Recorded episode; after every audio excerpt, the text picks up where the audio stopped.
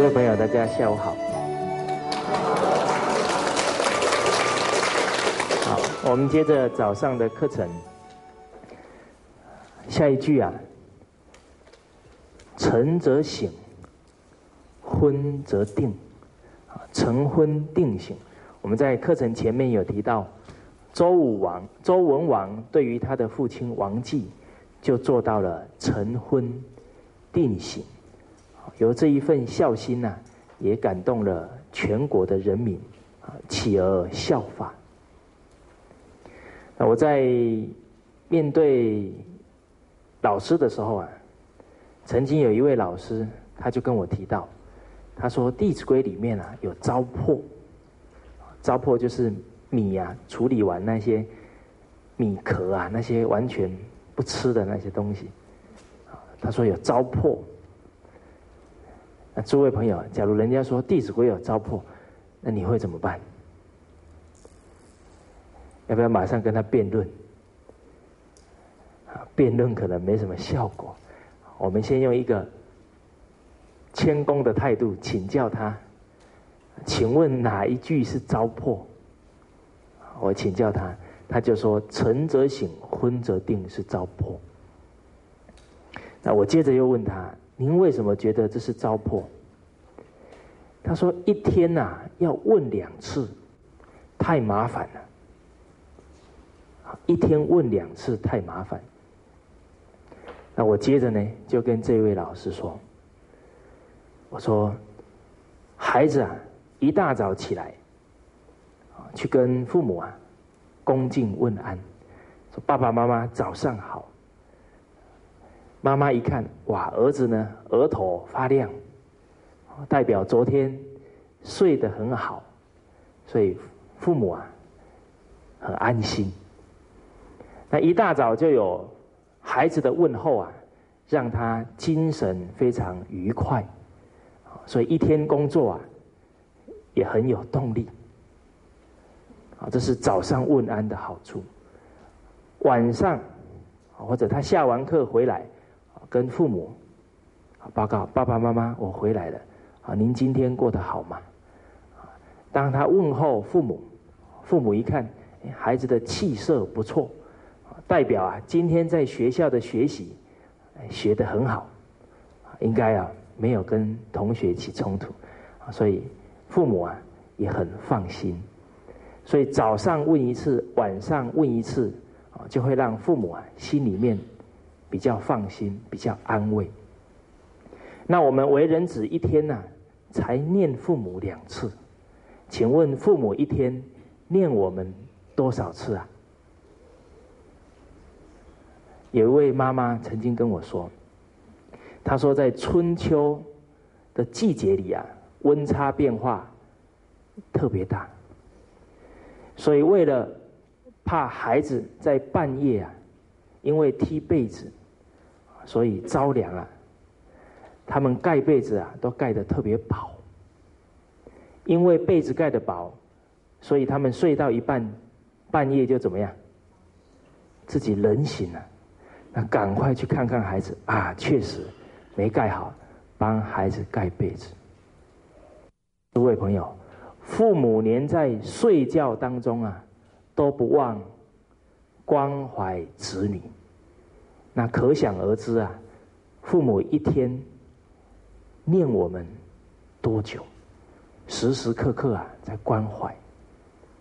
说到这边啊，在我的记忆里面也有很深刻的印象，半夜都会突然感觉有人呐帮我们盖被子，眼睛迷迷糊糊打开，有时候是爸爸，有时候啊是妈妈。而父子母子之间的亲情呢，就在这个当中啊，有很自然的一种互动。所以我跟这一位老师说，我们当子女的啊，尤其年纪还小，很难说啊，在生活在工作当中，甚至在经济收入当中，能给予父母什么支持，我们还小做不到，但是最起码要让父母。少操我们的心，好，要让父母啊放心。所以成婚定型啊，就能落实啊，让父母啊放心。这位老师啊，听完以后呢，他就说：“蔡老师啊，你的中国文化学的不错。”那当然我很不敢当啊，诚惶诚恐。结果他突然啊又说：“他蔡老师啊，那你自己都没有做到。”我们读圣贤书的人很怕哦，别人说你自己都做不到，突然很紧张。我问他说：“为什么你觉得我没有做到？”他说：“你现在离家这么远，你哪有可能早上问一次，晚上啊问一次？现在电话很方便呐，早上可以打。”晚上也可以打，那他说你自己也没有做到，我就跟这位老师说啊，我说假如我早上打一通电话，晚上又打一通电话，我妈妈一定会骂我。他说啊，你不知道长途电话费很贵吗？所以我们啊，学习这一句成婚定型。最重要的啊，要安父母的心。所以只要啊，我固定，比方说礼拜六晚上打回家里去，好，妈妈一定坐在那里啊，甚至于电话声一响，他马上可以判判断儿子打来的。而在每一个礼拜的电话当中，我们一定详详细细，好，把我们在那这一个礼拜。的工作情况、生活情况啊，跟妈妈报告，让她了解，让她不要操心。所以最重要的是要做到自己的言语行为跟德行，能不让父母操心，这个最重要。假如我们面对工作、面对家庭没有办法处理好，纵使每天。打三通电话给你妈妈，你妈妈会放心吗？哦，所以我们学习要抓住每一句教诲的本质，好好啊去落实。啊，所以晨则省，昏则定。下一句是出必固，反必面。要出门的时候，要跟父母讲哦，我们要去哪里？回来的时候也要跟父母报告啊，已经回来了。其实孩子这一些习惯都很重要，哦，不要小看了每一个细节。当孩子懂得成婚定型，他每一句对父母的问候，都在提升父子之间的情谊。啊，每一个出必顾，反必面，都是在让他了解，我所有的行为啊，都不应该增加父母的担忧。所以，曾经有一个学生呢，他下完课以后，回到家，完全都没有跟家里的人打招呼，马上啊，就跑进书房去打电动玩具。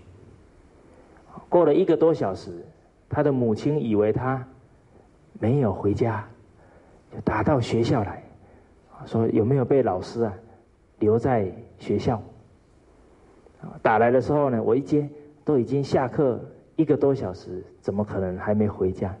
啊，他妈妈很紧张啊，然后就说要不要报警？我说先不要，你在家里面呢，再仔细找一找。后来一看。窝在那里打电动玩具，让父母啊多操了很多心呢。所以一个好的习惯啊，一定要养成。好，那除了对父母要出必故啊，反必面，对家里，比方说对太太要不要出必故反必面？要啊，要对于。关心我们的人，我们都应该让他安心才对呀！啊，这应该是做人应该互相体谅，啊，所以要去哪里要跟太太讲，啊，但是现在夫妻之间有没有这么真诚坦诚？假如夫妻之间呢不坦诚，还要遮遮掩掩，哇，那这样几十年相处下来会非常辛苦。所以持家啊有一个很重要的原则，就是啊没有秘密，那相处起来真诚、互相包容，非常的轻松自在。所以去哪里啊？跟太太讲。然后，当我们确定啊，不回家吃饭，一定要提早告诉太太。好，你不要说已经决定不吃饭了啊，十二点才打回来，那太太都已经怎么样？都已经帮你准备好了。我们不能啊，糟蹋别人。对我们的付出跟关怀，我们应该珍惜，应该体谅。所以呢，也应该提早打电话回来，告诉妈妈或者告诉太太，告诉家里的人，让他们不要白忙一场。当亲人之间都能互相体谅啊，那就家和万事兴了。好，除了在家里要出必顾反必面，我们在工作在公司里面，其实也应该出必顾反避面。比方说，你临时有事要出去处理，假如你没有告诉其他的人，到时候临时有一件事一定要问你，人家又不知道你去哪，那会怎么样？大家会非常的焦急呀。那长官对你呢，也会颇有怨言，到时候对你啊，就觉得不大信任，做事啊不稳健。所以我们懂得哦，我现在要去哪，二十分钟以后就回来，还是说我现在去办事情，假如临时有事要。我处理，赶快啊，打我的行动电话啊！这个时候你可要把行动电话打开哦，不然到时候又关机，人家又找不到你，哦，那就气氛就很不好。啊，所以这个出必故，反必面，就是让我们很敏锐的了解到，让身旁周遭的人啊，不要因为啊不知道我们去哪里而焦急。然后我们也常常体会，我们的一言一行是否有造成别人的负担，啊，从这里啊，去用心，去用功。好，居有常，业无变，啊，居有常，业无变。这个居啊，我们可以。在几个角度当中去看，居有常，业无变。在学业，学生时代是学业；出社会呢，哎，事业；结婚了呢，哎，有家业。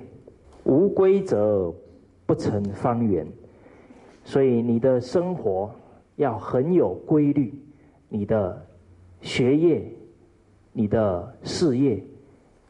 你的家业啊，才能够经营得当。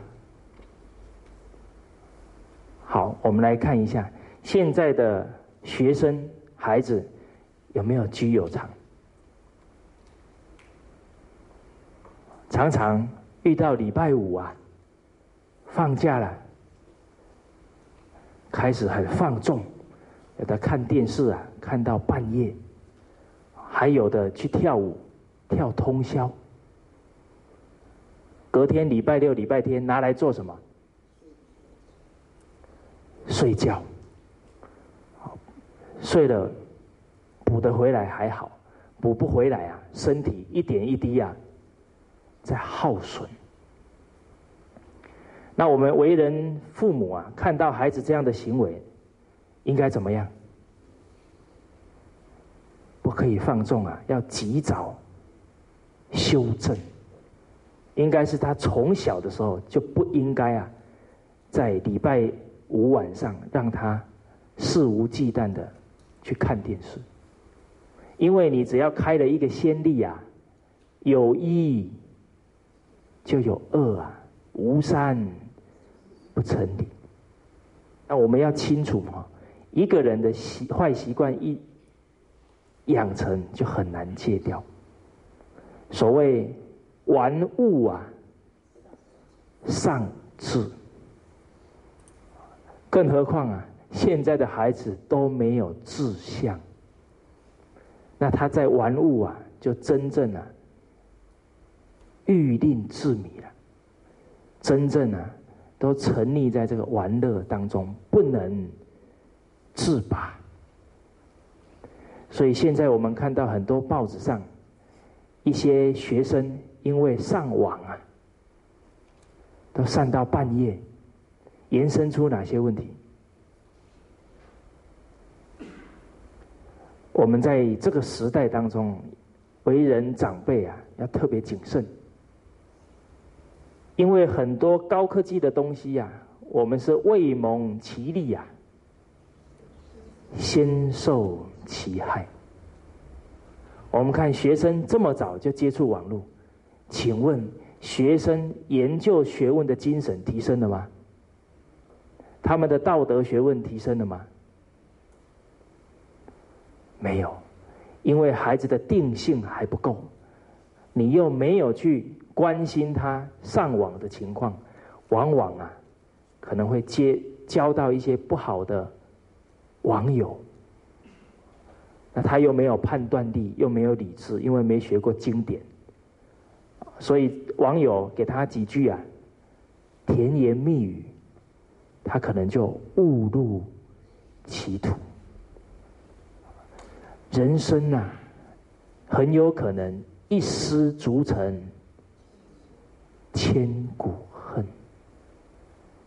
所以，当孩子真正遇到犯的过失很难弥补的时候啊，那将是父母一生的。遗憾，所以不可不谨慎。还有一位山东的大学生，半夜常常打电玩，都是打那个杀来杀去的，结果打到最后啊，脑神经异常，常常啊都会感觉到啊很多人要杀他，他就把这个情况啊告诉他的老师。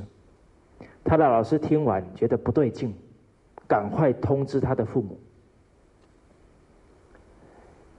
他父母赶过来要接他，但是还没接到啊，这一个学生已经在街头啊拿着刀啊砍伤很多人啊，其中有几位啊已经是致命了。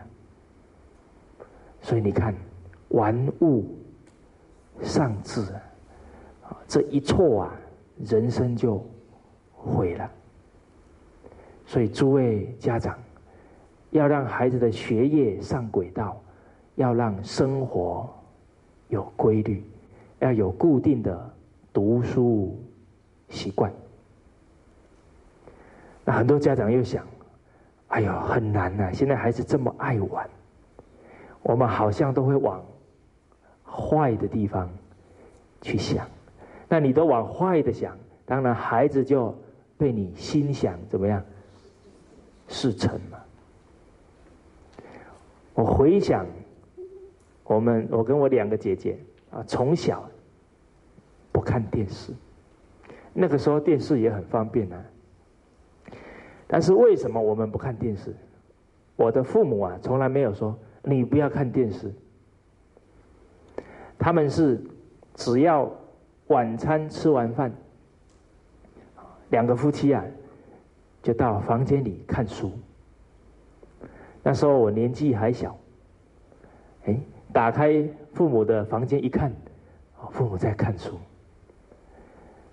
那年纪这么小，敢不敢坐在电视机前面大摇大摆的看电视，敢不敢？那不敢嘛。所以很自然的，就自己啊，也有两个姐姐啊，我们三个人就一起啊，上楼去看书。所以我记得在初中、高中时代，我母亲上楼来啊，不是叫我们看书，都是叫我们去睡觉啦，不要再念了。所以习惯成自然。所以其实教育孩子没有想象中这么困难，最重要的要以身作则。所以父母对学习居有常，孩子啊也起而效法。好，那面对事业也要居有常。假如我们工作不稳定，常常啊换来换去，啊这个最担心的莫过于父母。啊，说到这里就很惭愧啊，因为我毕业一两年左右啊，就换了将近十个工作，所以在这里 忏悔。但是诸位朋友，你们要体谅我，为什么我换十个呢？因为我在摸索，就觉得不知道哪一个行业啊是自己真正想要追求的。所以说起来也很可悲啊！读书读了十多年了，也不知道人生要往哪里走。那我的父亲非常好，好，他保持着一个态度，他对我说：“你好好去摸索，只要在我可以承受的范围之内，我都支持你。”哦，所以有这么好的父亲啊，我就可以大胆去尝试。当然了，在这个过程也做了生意。花了他一点小钱，啊！不过我父亲都都说好，就当做你的补习费用。所以后来啊，因缘际会啊，我去代课两个月，教的是一二年级的啊一年级的孩子，站起来啊比我的腰还要低，但是因为。也从来没有人叫我去当老师，我也不知道我适不适合，哦，所以我就很害怕。我说你去找别人吧，不要找我了。我从没想过要当老师。人生很微妙啊，常常都会有你意想不到的剧情啊，到你面前来。这个时候你要稳下心来，看看，说不定啊，好缘分就来了。我把他推掉以后啊，过一个礼拜。他们又来说，真的找不到代课老师。这个时候呢，我们心里想，不能拒人啊，于千里之外，啊，所以就咬着牙根呢去带。结果带了几天呢，很累。哦，当老师真的累，尤其心理的负担呢，每一天都希望孩子有成长，又安全。但是累了几天呢，突然呢，很高兴，我说我终于找到啊，一个工作是真正对社会有帮助的行业，啊，所以安下心来啊，把那两个月教完，回到家里啊，我马上就去准备考师范院校，后来也很顺利啊，就一路这样走过来，当然其中啊还伴随着信心。因为我们绝对不是为了收入而来，而是为了教育的使命而来，所以我相信呢，孔夫子、孟夫子啊，冥冥当中呢会保佑我，而且我又没交女朋友，很多同学都交女朋友，他们心不专，哦，那个时候啊，人有志向啊，就会把方法都找出来。所以那个时候在上课的时候是绝对比念初中、高中更用功。那时候的目标就是这一节课听完了，绝对要通通都会，不能打包回家。哦，所以那时候念书的状态特别好。所以真的志向啊，对一个人特别啊重要。所以也很顺利啊，考上了，就一路啊都在从事教育。那由于我自己啊找到了人生方向，所以也能够居有常，业无变。所以现在我的父母啊，对我很放心。我在海口做了四个多月，刚好去年过年了，我回家，一进门啊，我就跟我母亲讲，我说母亲啊，你的修行很不错。我妈妈听了。愣住了，你在说什么？我说我这四个多月工作啊，心里面呢都没有担忧，我都很积极努力。代表啊，这四个多月呢，你在家里都没有操心，都没有担心我，好让我无后顾之忧。其实啊，父母对我们的担心，我们能不能收到啊？收得到啊！假如我们收不到，是代表我们对父母的这一份关怀心不够啊。所以，古代孔子的学生曾参，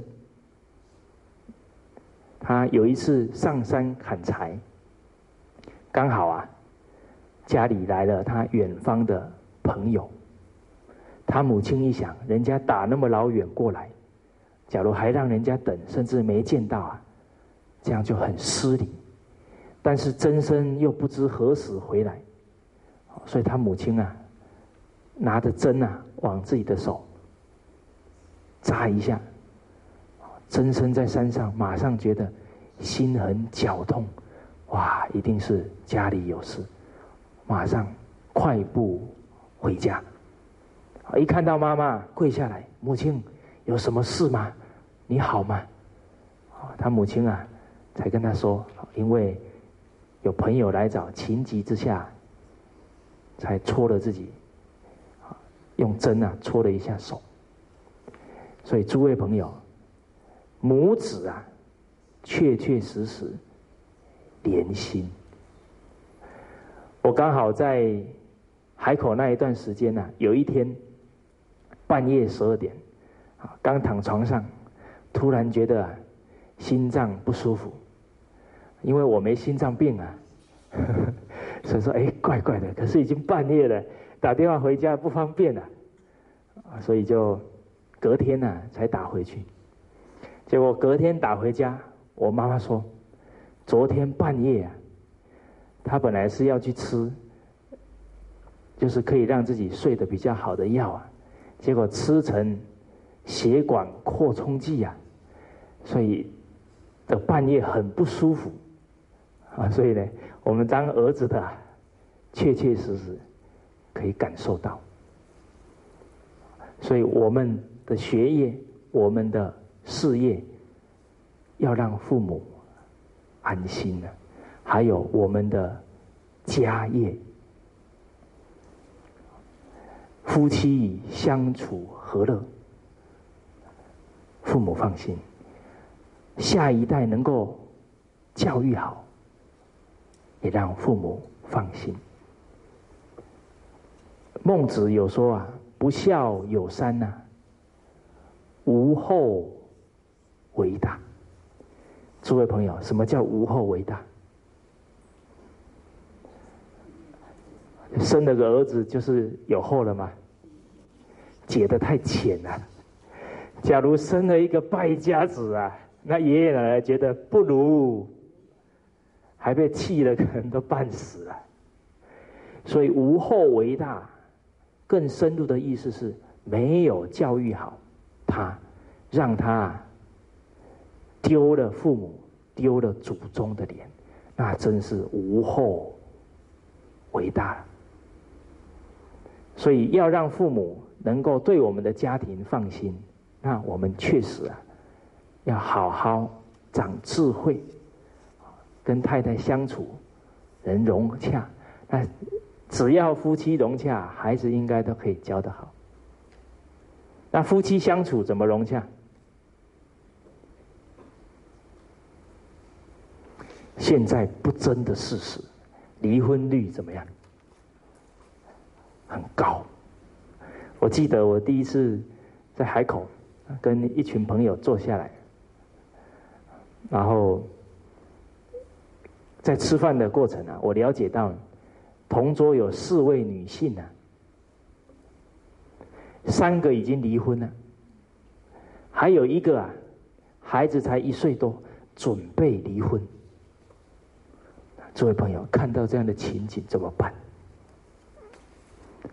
我们实在不忍心呐，看到又有一个孩子，因为他父母离异啊，而造成他人生的遗憾，所以就找机会啊，想要呢 谈谈这个夫妻相处，啊，希望能够力挽狂澜，把他这个要离婚的念头啊，把它扭转过来。结果边吃啊。我就话锋一转，我说啊，夫妻相处只要守住一句真言，保证夫妻啊白头偕老。我们讲话的时候要有信心。哇！结果我这个同事啊，眼睛马上呢瞪得很大，耳朵都竖起来，静静要听我讲。我说啊，从结婚。到老啊，只看对方的优点，不看对方的缺点；只看对方优点，不看对方缺点。我讲完以后啊，这一位女士啊，眉头深锁。有没有看过眉头深锁？有的还可以把苍蝇夹死。哇！她说了一句话。蔡老师啊，好难哦！诸位朋友，难不难？欣赏别人、欣赏太太、先生这么难？有一次我在珠海演讲，我刚讲完，只看对方优点。讲完以后，那一位太太就说：“蔡老师没有优点。” 我接着跟那个女士说：“哎，我真是佩服你，李先生完全没有优点，你还敢嫁给他？所以你看啊，人呐都很健忘，都啊情绪用事。我就引导他们，我说：你们回到啊当初夫妻在相恋的时候，在谈恋爱的时候。”你有没有听过哪一个人？他说他在热恋，然后说我好痛苦哦，有没有？不可能吧？那为什么在热恋的时候能够情人眼里呀？那这句话的味道你不就抓到了吗？因为都看什么？对方优点，而且时时都想着，哎呦，我能替他做些什么？哦，打开报纸啊。眼睛都一直看，哪一部电影特别好，哪一个地方又有书展，又有什么活动，哦，可以带着女朋友啊一起去玩。哦，那一段时间上班呢，一看，哎呦，怎么才四点半？怎么时间过那么晚？五点要跟我女朋友共进晚餐。所以那个时候只有一个念头啊，我能为对方啊。做什么？所以这样的态度就符合我们昨天说的哪一个字啊？爱嘛，用心感受对方的需要。所以当对方是这样对待你，你当然内心啊会非常喜悦。好，那这是在热恋的时候，我能为对方。方做什么？当结婚了啊，那个结婚证书一盖下去，空，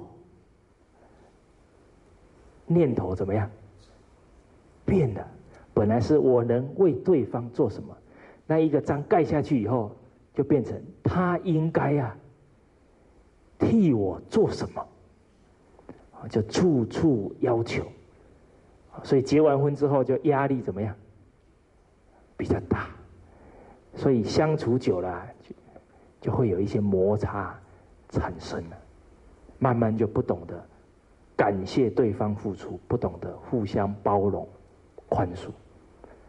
所以诸位朋友，一念之差，从哪里到哪里呀？哦，从天堂 到地狱去了。所以天堂跟地狱不复杂，只在啊。一念之间，所以有一个人刚好有一个机缘遇到小天使，小天使跟他说：“我带你去看天堂跟地狱，好，你要先看天堂还是地狱？”这一位朋友说：“我先看地狱。”结果到了地狱啊，看到有一排长长的桌子，差不多一公尺宽。有两排的人呐对坐，然后两两个长行都坐满了人，啊，中间摆了很多菜。结果一喊开动，因为他们的筷子啊都是一公尺长，一喊开动，每一个人想到谁？想到自己肚子饿，啊，菜夹起来猛往自己的嘴巴塞，结果因为筷子太长了。都在中途怎么样？两边打起架来，然后没有夹起来，很生气，又骂对方，越骂越凶，菜都掉满地。他们活在哪里？地狱啊！都是互相指责、互相谩骂。这个人看啊，内心很难受，说啊，我不看了，我要看天堂。啊，结果呢？小天使带他去天堂，一看，桌子还是那一排长桌子，筷子还是这么长，菜还是那些菜，他就很纳闷，静静看下去。结果很开动，所有人拿起筷子，不慌不忙，一夹起菜来啊，先放在对方的嘴巴里，好帮对方夹菜。有一个人人缘特别好，哦，突突然之间有三个人夹过来给他，他说：“哦，慢一点，我快要噎着了。”所以你看，当每一个人处处为对方着想啊，那一口菜吃下去，不止肚子饱啊，还有什么饱？情绪也很欢喜呀。哦，所以这个。故事啊，就流露出来了。天堂跟地狱啊，只在一念之间。刚好我曾经到海口的乡下去演讲，那一场演讲很有意思，还要带翻译，因为当地啊是海南人，他们讲海南话，我就听不懂，所以他们的镇长跟副镇长啊。都一起来参加，哦，这样的父母官啊，也非常难得。这个镇长听完我讲的，然后就翻译给他们听，所以我讲的笑话都要绕过去，然后他们才会笑。就刚好也讲了这个天堂跟地狱的故事。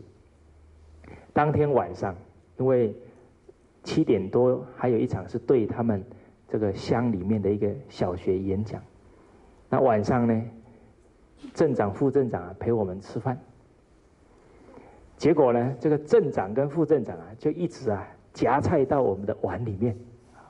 我们旁边一位李老师啊，马上就说：“啊，我们来到天堂了。”哦，所以你看啊，当我们都能够啊学到这一些做人处事啊，大家马上啊把它用在人与人相处，用在生活，那整个。人与人的互动啊，就会非常的愉快，好，所以相信诸位朋友，您现在吃饭呢，也会觉得很愉快，啊，因为会听到啊，有一位 我们的同学会说：“大家请慢用。”好，当别人以礼貌对我们呢，我们就会很舒服。诸位朋友，您不要小看这个动作。一个孩子从小就能够顾虑到他的行为对于别人的影响。好，比方说今天啊，假如同事一起吃饭，啊，你吃饱了，马上一声不响就走了，给别人什么印象？旁边的人说：“我刚刚有得罪他吗？”啊，另外一个同事说：“他是不是昨天跟男朋友吵架了？”所以礼貌啊，是人与人之间呢很优美的距离。所以我们起来呢，能关怀到别人啊，你们慢用，好，我先离开了。那人与人就相处的很融洽。好，所以从生活的小细节，就能够让他时时懂得。以礼待人，好。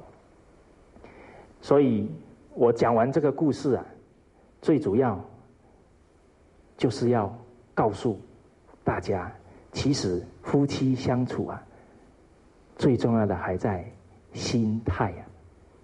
好，当我们常常懂得欣赏对方的优点，那对方啊，他也会觉得我应该啊，越来。越好才是，所以夫妻相处，虽然我没结婚呐，哈，不过听说我最叫做的就是谈夫妻相处。一个人哈，不一定要亲身经历了才有经验，我们可以多跟别人学习，因为啊，我曾经在杨老师家住了半年，常常看到他们夫妻相处。的一些诀窍，我记得啊，不管是老师还是师长一进门啊，他们一定会说：“我回来啦。”屋里面的人不管在忙什么，一定怎么样？放下手边的工作，走出来啊！你回来啦！不要小看这个轻声的问候啊！当这个问候不见了。人与人的距离怎么样？越来越远了。很多人家里的人一进来，头都怎么样？低低的，那继续在那里看报纸，没有任何表情。爱的反面啊，不是恨呐，是冷漠啊。冷漠比恨哦还有杀伤性。你恨有时候发发脾气骂一骂，感情还可以交流交流。是不是？但是，假如对对方啊的付出都视若无睹啊，那种冷漠啊，会让人寒心。所以我记得有一次，我在上课当中啊，刚好是对小孩上课，啊，有一些家长陪同啊，一起在听，有一位孩子啊坐在中间，他的爸爸跟妈妈坐在两旁。刚好我跟孩子提到，我们一个善的念头啊，可以让水啊结晶的很漂亮。啊，你跟他说我很感谢你，哦，我很爱你，哦，那个水结晶很漂亮。但是你假如说哦，我很讨厌你，我很恨你，那个水啊，结晶的很丑陋。后来我们就拿苹果来做实验，一颗苹果放在前门，一颗苹果啊。放在后门，前门都是称赞这个苹果，后门啊就是骂那颗苹果。哎，真理要靠什么？克制，靠自己去印证呢？结果一个礼拜下来啊，确确实实，前面那个苹果比较光滑，后面那个苹果啊已经有几条皱纹。结果呢？我一个朋友就说：“来，这一颗被骂的苹果给你吃，你要不要吃？” 哇，那一颗吃下去，是不是就把这些骂的言语通通吞进去？所以还有一个实验呢，是拿白米饭做实验，啊，就放三碗白米饭，一碗啊是称赞他，哎呀，就是因为有你，让我们身体得到啊营养。第二碗呢，就是骂他，你怎么这么难吃？第三碗哈是不理他，我都不跟他讲话。结果一个礼拜下来啊，第一碗饭有点发酵了，香香的；第二碗饭呢，发臭了，黑黑的；第三碗呢，发臭，而且比第二碗还臭。为什么？冷漠啊，你都不理他。所以诸位朋友，冷战比较厉害。还是热战比较厉害，哦，热战哈，还比较不会得癌症，冷战哈，很容易得癌症，很辛苦，很痛苦。结果我讲到这边呢，那个孩子的父母坐在他两旁，这个先生呢，就看看他太太，手还伸过去，拍拍他 太太的肩膀，然后看着他。我虽然不知道他讲什么，我从他的眼睛了解到，他说：“你看，老师在讲你。”我在讲台上啊，替他捏把冷汗。我就看他他太太啊，弯过头来狠狠的瞪了他一眼。我在那里想啊，我说这个男人实在啊，很不敏感。少一条筋呢，他都没有去体会到为什么太太跟他冷战。其实啊，女人哪有这么难相处？我在想啊，一定是啊，太太帮他付出一大堆啊，他连一声肯定称赞都没有，所以哈，这个太太常常生闷气啊，啊闷久了就越来越严重了。啊，所以呢，我们男士要记住一句话，叫“好话一句呀，做牛做马都愿意呀”。所以要多肯定太太。啊，今天吃菜呢，吃的时候一定要什么呀？哎呀，这个菜怎么煮的这么好吃？哦，这个饭怎么煮的这么香？哦，你太太说不定又说：“我再去给你煮一样。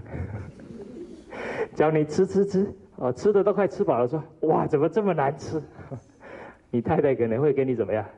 罢工三天。哦，所以这个要处处啊肯定对方。所以有一次啊，师丈走进门啊，杨老师呢过来说啊，你回来了，然后又看到啊，师丈提了一些东西，马上啊上前去呢帮他拿这些东西。然后就对着他先生说：“哎呦，来就来，这么客气，还带那么多东西。”啊 所以我们说，夫妻相处啊，家人相处还要多一点什么？哎，幽默感。好，然后要记住哦，不管啊，先生买什么东西回来，不可以啊嫌东嫌西的。说不定他挑了半天，挑了几个漂亮的杯子，你马上？还没有没有帮他提，还不打紧，马上又说你怎么又买一大堆没有用的东西？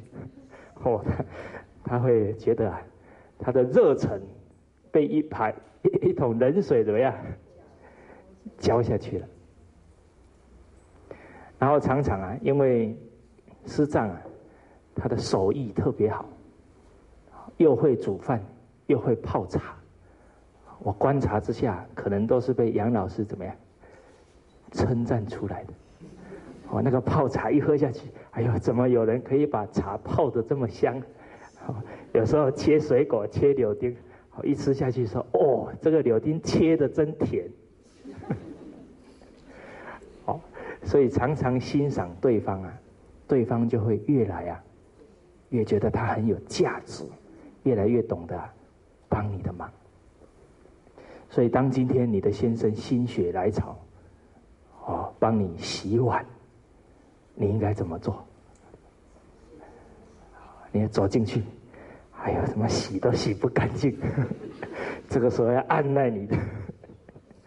这个不悦哈，要比方说洗了五六个，啊，说不定就有一个洗的特别干净哈，你就要把那一个拿出去，说哦，你看洗的这么干净，哦，我第一次洗碗也没洗的像你这么干净。哦，那你看他下一次帮不帮你洗？哦，他下一次一定会帮你洗，因为他得到肯定了。所以多一些包容啊，把多一些肯定啊，夫妻关系啊会相处的很好。那人与人相处啊，只要你遵守一个好的方法，叫四摄法，一定能与人相处的很融洽。这个是人际关系法。第一个叫布施，换做现在的话叫做多请客啊，多送礼。所以夫妻之间，假如啊常常可以馈赠一些小礼物，啊太太的心中就会觉得，哇，这个先生走到哪都会想到我。啊，所以我们出差的时候，绝对啊什么都可以忘，不能忘记帮太太买个小礼物。好，那你不可以一买就买一个珍珠哦，啊这样会受不了。礼轻呐。情意重，好，那刚好太太生日了，好或者结婚纪念日啊，就要带太太啊去吃个馆子，说哎呀，你煮饭真辛苦，来我们去吃馆子。你这一份心意啊，会让他觉得付出很值得。啊，第二个是爱语，啊，就像我们刚刚讲的话，啊，多给予对方啊。肯定，多给予对方啊一些安慰的言语。当然哈，这个爱语不见得都是好听的话，爱啊是真心关怀对方。那我们当太太的要能相夫啊教子啊，所以面对先生有一些过失啊，我们也要给予规劝。当然规劝呢。也要注意态度，注意方法，应该用什么态度？哎，《弟子规》有没有教？哎，所以《弟子规》能不能解决夫妻问题？可以啊！你看，善相劝，德接见呐，见人善，即思齐。那你都看对方的优点，他就很喜悦嘛。再来，恩欲报。愿欲望，你时时都想着啊，太太的辛劳，先生的辛劳，那关系一定很好啊。牙齿跟舌头都会咬到了啊，更何况是夫妻，怎么可能没有摩擦？但是你不往心里去，怨欲望，所以诸位朋友不要小看《弟子规》，可以解决你人生各种问题。啊。所以爱语也包含。规劝对方，啊，再来例行，例行，因为啊，人往往啊会忘东忘西，那我们常常啊帮对方记住一些重要的事，哦，他可能突然会觉得，哎呦，幸好你帮我记住了，不然可能呢，我到时候不知道要多花多少冤枉的时间跟金钱，好，就是时时处处啊。想着如何方便对方、利益对方。比方说，今天先生刚好上班比较晚回来，那我们要表达心意，就要把走廊的灯啊打亮，让他不会觉这回家呢乌漆抹黑的。然后呢，在桌上写一张字条，写着：“我帮你煮了一碗面。”辛苦了，吃完再睡觉，是吧？这样也是例行啊，让他觉得他工作再辛劳啊，都有一个人啊陪伴着他。最后一个同事，夫妻共同有什么事业啊？家业嘛，把家庭经营好，把下一代啊教育好。所以夫妻常常能够就孩子的教育多做沟通，这个问题其实很多是很多家长觉得比较需要突破的问题。那我们再把这些正确观念跟另外一半讲啊，态度也不能太强势。哦，你可不能跟你先生回去之后说，从今天开始教育孩子，你都要听我的，可不可以这样？不可以啊！你不能说我已经听过蔡老师讲课了，以后都听我的。哦，你假如这样哦，我以后不敢来了，因为我走在路上呢。可能会有人过来说：“你是不是蔡老师？”我一定会说：“我不是。”因为他已经有杀气过来了。所以，同事要建立共同的正确观念。我们可以透过啊一些像杨老师的带带子、弟子规带子，或者我在香港有录的带啊，慢慢一起建立共识。好，那这一节课先上到这边，谢谢。